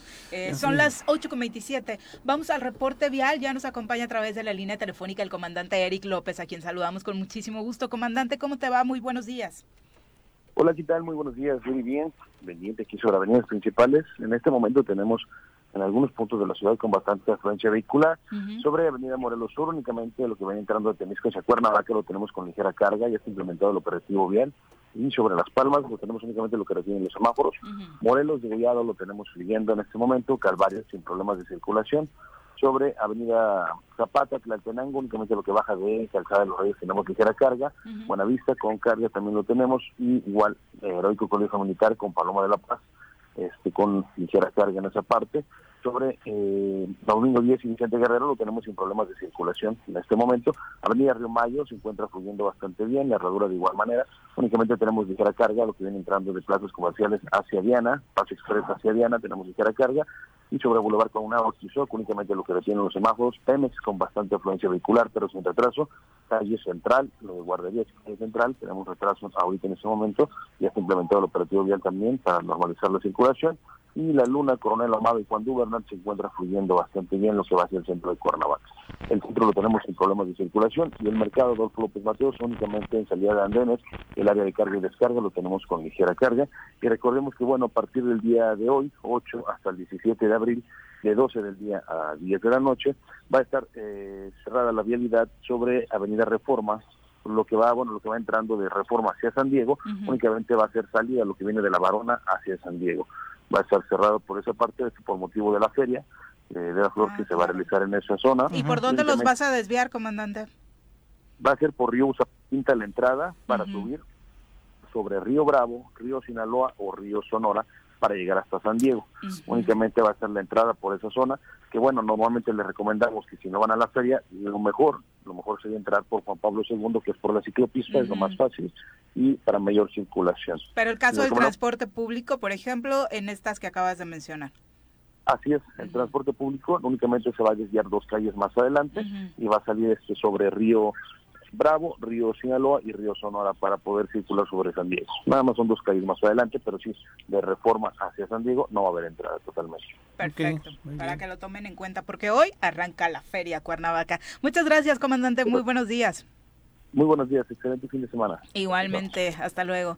Ya están avisados. si van a la feria, vayan en transporte público. O sea, agarren su Didi, agarren un taxi, agarren la ruta. Es más fácil.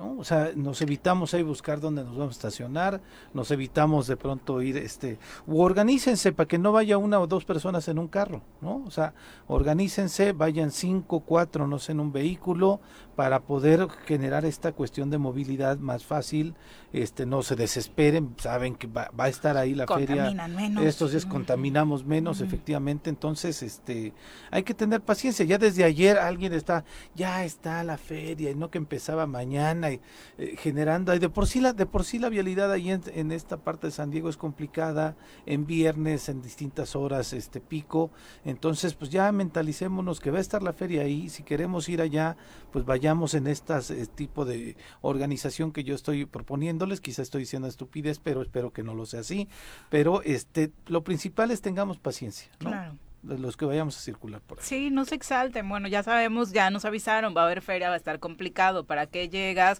de último momento y te haces berrinche, te bajas, te peleas y ya te avisaron cómo va a estar la situación en esa zona, ¿no? Son las 8.31, volvemos por continuar con nosotros. Diego Soto, un abrazo para ti. Muchas gracias por acompañarnos esta mañana en la mm, transmisión.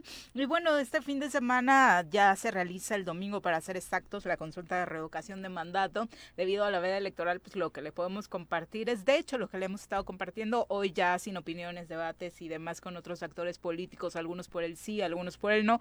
Hoy, por supuesto, le recordamos que si piensa ir, puede ubicar su casilla en el portal oficial que dio el INE para este tema, que es Ubica tu casilla. Eh, ahí puede poner el número de su sección, encontrar su casilla, encuentra toda la información respecto a la pregunta, si quiere seguir analizando. Eh, la verdad es que creemos en este programa que más allá de lo que vaya a votar, de cuál sea su respuesta, lo importante es acudir y ser parte de este ejercicio democrático. ¿no? Sin lugar a dudas. Sí, es de abril un día importante. Son las 8.35, vamos ahora a hablar de música.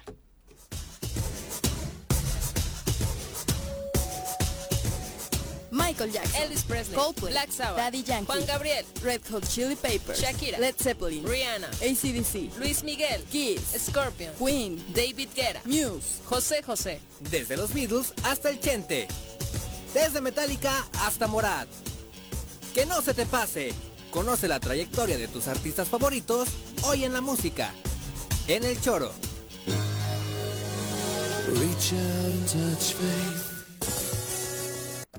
Mi querido Mar, qué milagro, muy buenos días.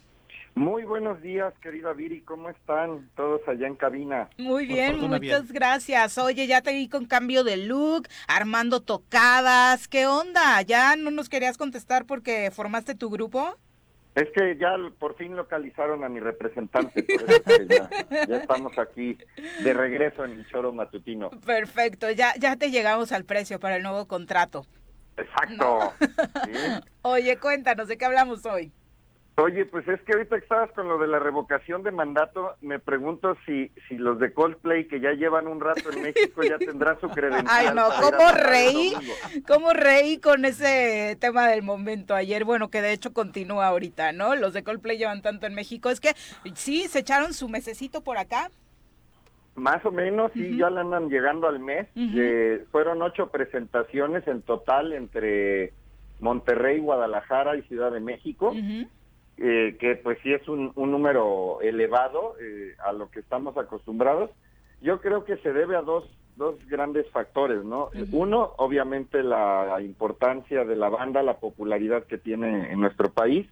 Y segundo, pues que eh, pues estamos eh, abriendo después de la pandemia los conciertos internacionales y me parece que, digo, ya ha habido otras presentaciones, por supuesto, a lo largo de 2022 de distintos artistas, pero me parece que del tamaño, del peso de, Coldplay no había llegado nadie hasta este momento. Y eso pues eh, genera esta reacción del público que está pues realmente muy eh, entusiasmado con, con esta gira de Music of the Spheres que tiene Coldplay en este momento en nuestro país. Más de 6 millones de mexicanos pudimos ver este concierto a lo largo y ancho del país en estas ciudades. Que dices, no es una cosa menor.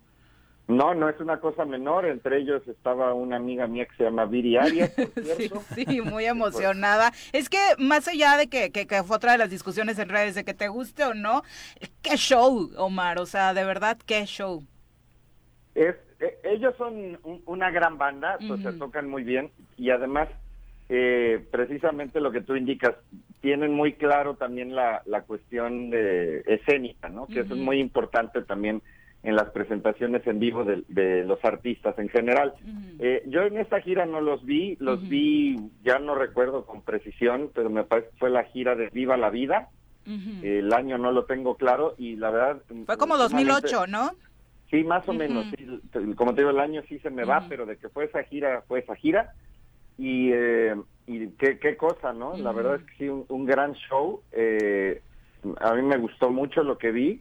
Eh, y, tienen una gran presencia escénica todos, pero me llamó la atención sobre todo, obviamente Chris Martin es eh, súper conocido por, por todos, pero a, mí esta vez que los vi en vivo me llamó la atención eh, la gran capacidad como músico y también como alguien de escena de Will Champion, el, el, baterista, de la banda. Sí, sin duda, es, otra de las grandes figuras. un baterista con tanta presencia, ¿no? Sí, claro, y que justo estas dos últimas bandas que también tuve la oportunidad de ver, los Foo Fires, eh, pues tienen ese gran mérito, ¿no? De tener un gran líder vocal, pero además eh, emparejado prácticamente con el show que dan en batería. Ahora, desafortunadamente, ya en paz descanse el baterista de Foo y, y este hombre que mencionas de Coldplay, ¿no?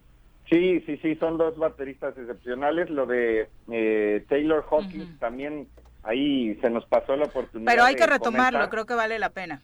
Lo retomamos rápidamente, sí. Eh, lo, de Taylor Hawkins eh, es además, eh, fue simbró mucho al mundo de la música porque es un tipo, o fue un tipo con un gran carisma que fácilmente se hacía querer no solamente por el público, sino también por otras bandas con las que tuvieron la oportunidad de alternar. Entonces, yo vi en redes sociales reacciones de muchos músicos de muy diversos estilos. De los grandes. Pues, consternados por la el deceso de, Taylor Hawkins, quien además cabe decir que, que poseía una voz eh, privilegiada.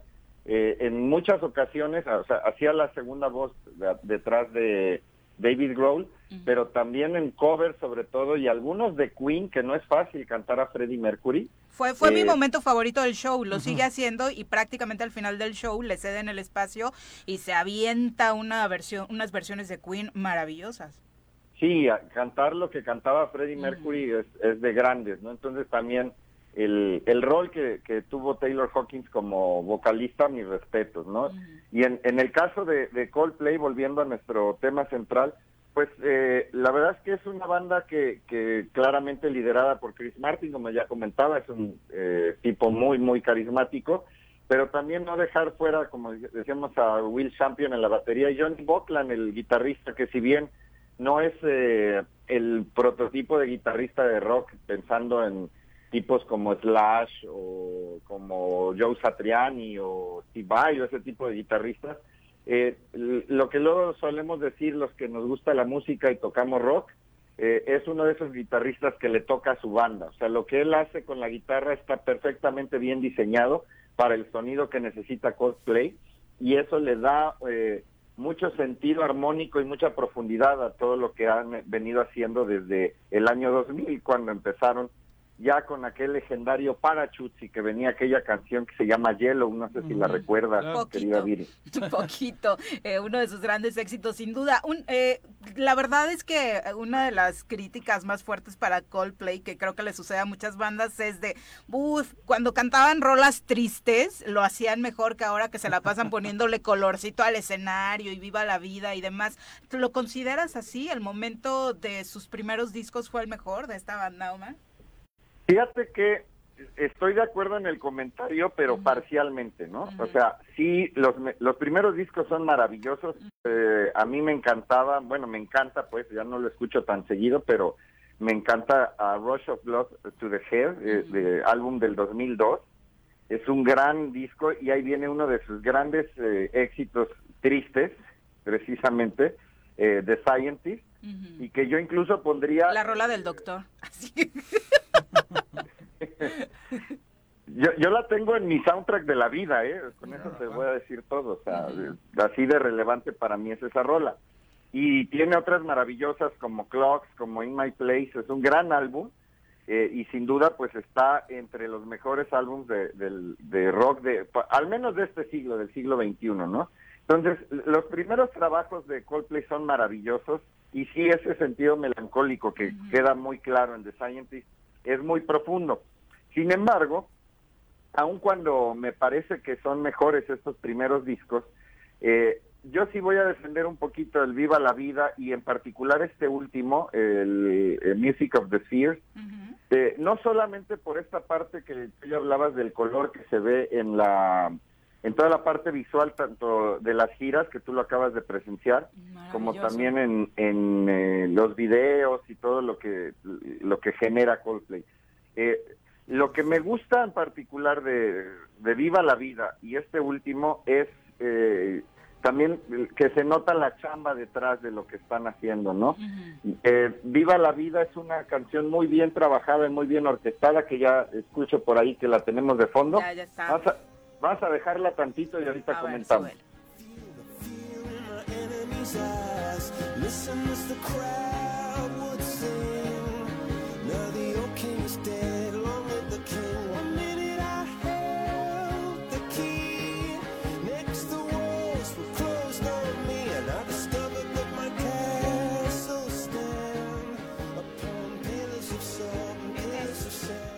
Es maravillosa musicalmente, Omar. Sí, es que todos los arreglos orquestales que tiene detrás son del nivel de lo que en su momento, por ejemplo, hicieron los Beatles con Phil Spector, ¿no? y, toda esta eh, cuestión. De hecho, el otro día lo, tratábamos en clase, el caso de Coldplay. Eh, es un eh, efecto que se llama The Wall of Sound, el, el muro de sonidos, llenar todos los huecos posibles. O sea, aun cuando el silencio es parte esencial de la música, se vale hacer música llenando completamente el sonido, pero llenándolo bien. Y, es, y esta rola lo hace de una manera majestuosa, ¿no? Eso me, agrada mucho. Y en Music of the Spheres hay, hay un tema ahí interesante en cuanto al concepto general del álbum, ¿no? Es, es un álbum muy interesante porque el concepto hay que vamos a ponernos un poquito intelectuales si me permites, pero es que eh, el término lo acuñó hace eh, cientos de años eh, Pitágoras. Pitágoras relacionaba la música con los planetas y con la matemática, que es su especialidad, y tenía esta teoría que decía que había una música que vinculaba esas esferas que son los planetas con a través de estas cuestiones matemáticas.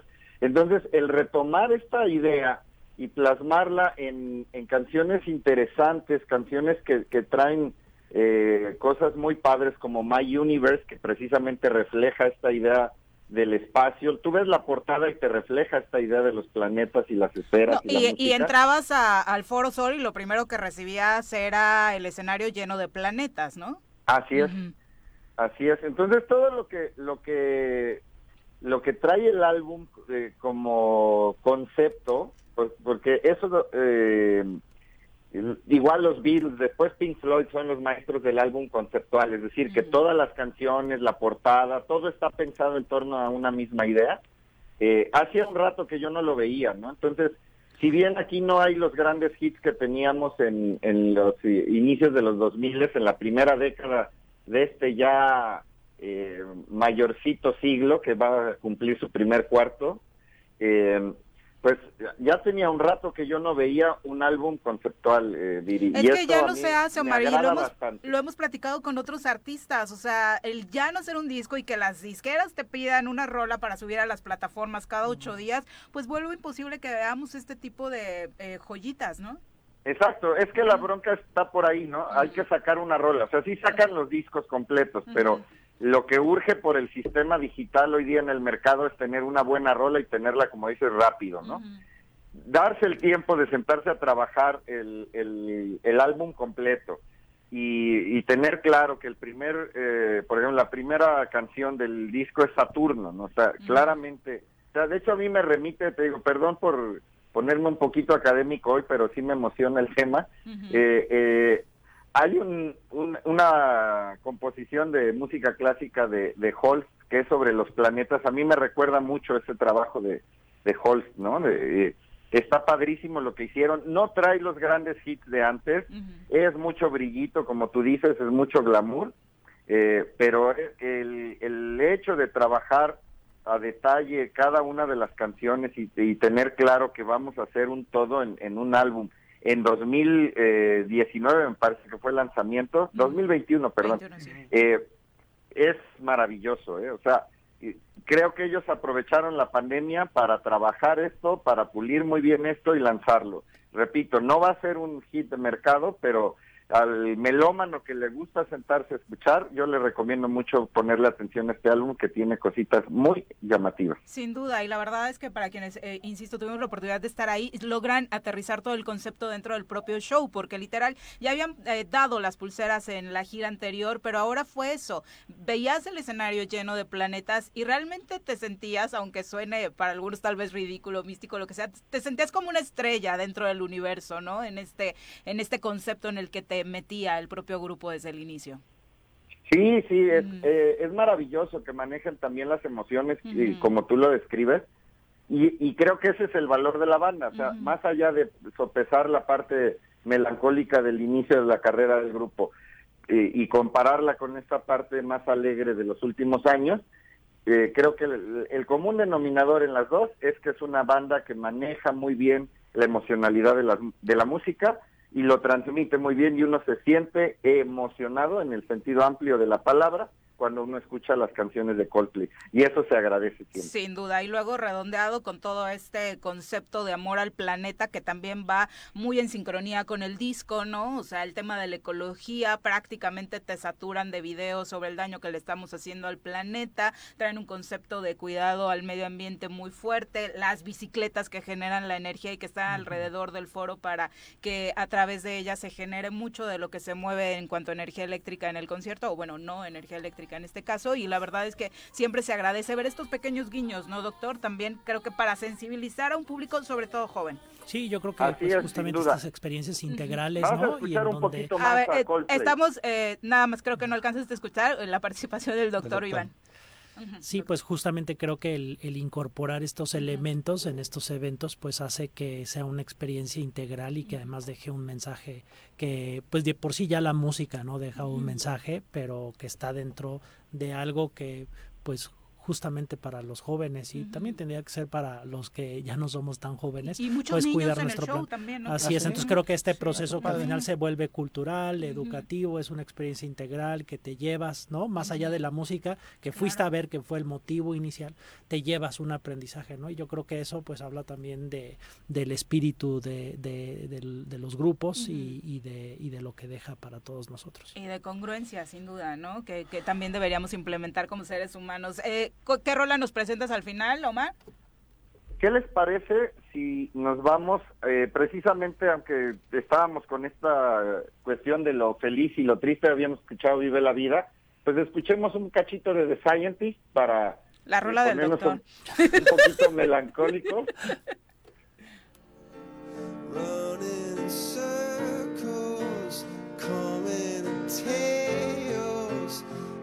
on the side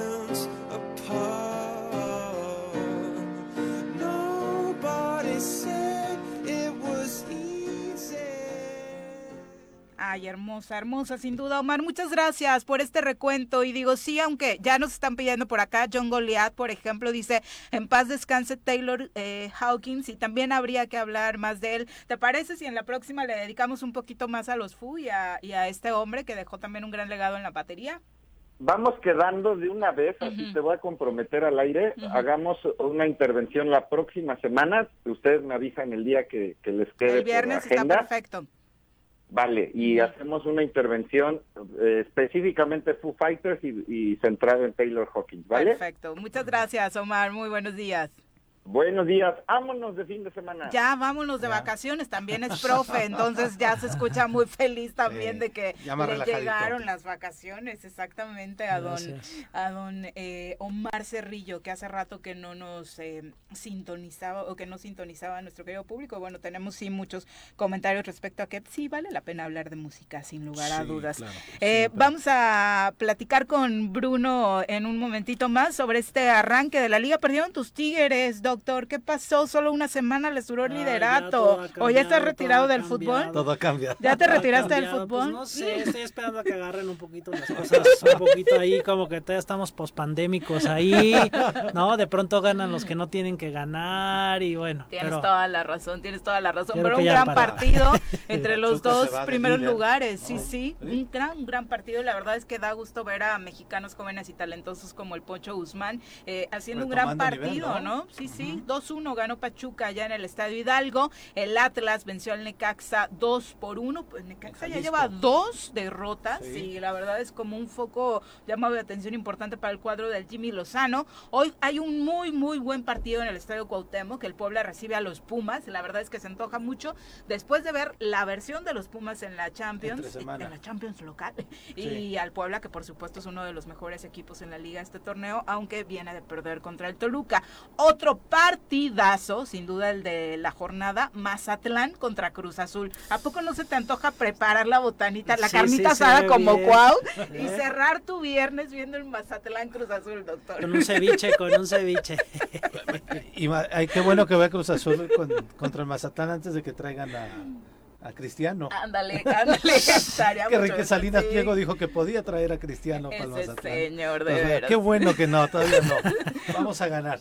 Para mañana el San Luis contra León, Toluca contra Chivas, que es otro partidazo en el Nemesio, eh, el Monterrey contra Santos, otro de lo muy importante allá en la zona norte. América pretende continuar con su racha, buena racha que ha agarrado desde que se fue Solari, pa- ni parece que le estaban tendiendo la cama. Eh, recibe a Juárez, que pinta por supuesto para que le ganen Juárez, al que del terrible. Tuca. Y Querétaro recibe, eh, bueno ya, el Querétaro Tigres es la próxima semana. Eh, disfrute su fin de semana, por supuesto, para todos los que se van de vacaciones, la verdad, respeten eh, las medidas sanitarias que todavía están implementadas en el estado. Para los visitantes, bienvenidos, de verdad. Ojalá que los que lleguen, que esperemos sean bastantes, pues logren recibir un estado eh, pues en mejores condiciones de las que le hemos estado platicando en estos últimos momentos. ¿no? Sí, en la feria es la Santanera hoy en el Teatro del Pueblo. La original. ¿Eh? Mira nomás, es. Va a haber ahí polilla interesante. Dijo, dijo por acá Humberto Paladino que estaba confirmada la presencia del gobierno, ¿no? ah, sí, que A ver posiblemente si se, no se nos adelantó, si- mandó un no, no, no. representante, porque igual y su vuelo salía desde hoy. no Desde sé, hoy, ¿no? sí. No, este, que probablemente la inauguración era alrededor de las 12 del día. Seguramente ya va a haber una afluencia interesante de, de vehículos en la, en la zona y en la noche en el Teatro del Pueblo es la original Santanera. ¿No? A ver qué tal. Vámonos a bailar. Éxito. Doctor, muchas gracias. Muy bien, Felices muchas vacaciones. gracias. Igualmente, cuídense todos. Hasta luego. Exactamente. Cuídense mucho. Los esperamos el próximo lunes en punto de las 7. ¡Uy! ¡Se acabó! Pues así es esto. Esta fue la revista informativa más importante del centro del país. El Choro Matutino. Por lo pronto, el Choro Matutino. A bailar y a gozar porque este mundo